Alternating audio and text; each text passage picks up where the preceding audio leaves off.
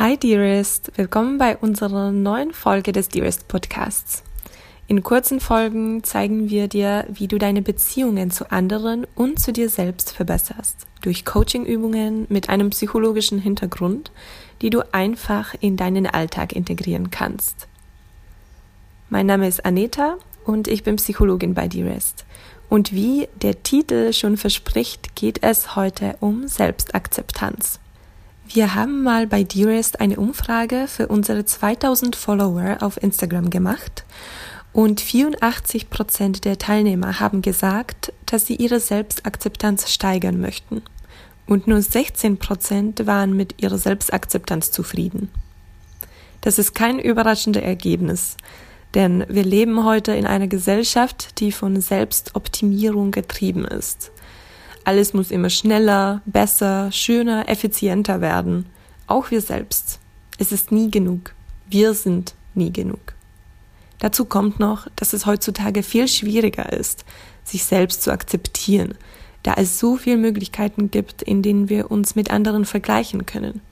Auf Social Media sehen wir Menschen und wie sie leben, ihre Beziehungen, bei denen wir die Echtheit nicht beurteilen können.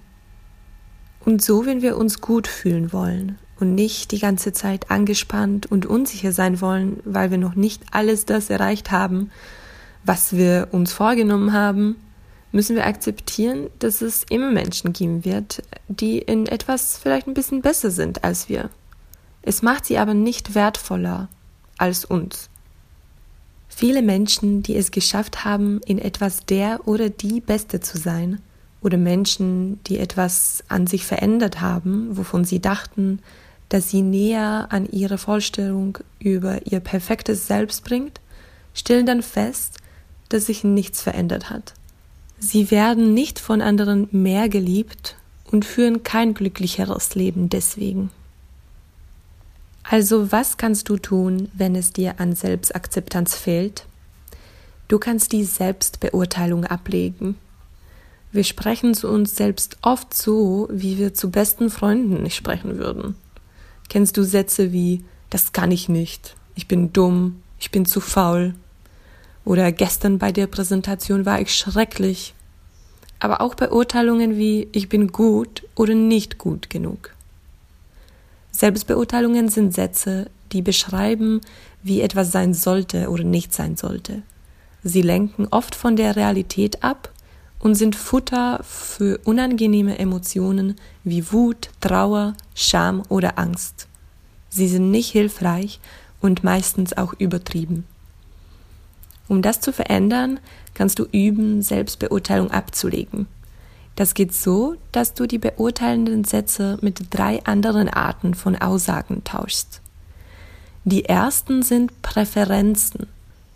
Diese Aussagen fangen an mit ich mag es, wenn oder ich wünsche mir, ich bevorzuge, es gefällt mir, wenn. Die zweite Art sind Konsequenzen. Zum Beispiel, das ist hilfreich für oder das kann gefährlich sein für oder das ist effektiv oder uneffektiv, wenn ich das und das mache. Und die dritte Art sind Fakten, Tatsachen. Ein Beispiel dafür wäre der Satz, diese Situation ist passiert an dem und dem Tag, um die und die Uhrzeit und diese Personen waren dabei. Lass uns als Beispiel den Satz Ich bin faul umformulieren. Ich möchte die Tatsachen, also die Fakten beschreiben und deswegen sage ich stattdessen Ich habe heute nicht alles geschafft, was ich mir vorgenommen habe und ich habe auch das Workout nicht gemacht. Deswegen empfinde ich gerade Frustration über mich selbst. Diese Aussage führt jetzt zu ganz anderen Konsequenzen, als wenn ich bei ich bin faul bleiben würde.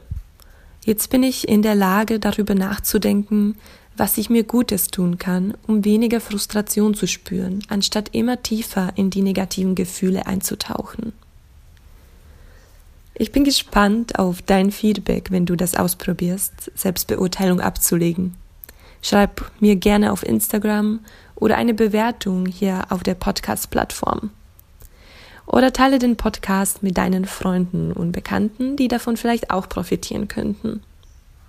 Vielen Dank, dass du heute zugehört hast. Ich freue mich bereits auf das nächste Mal.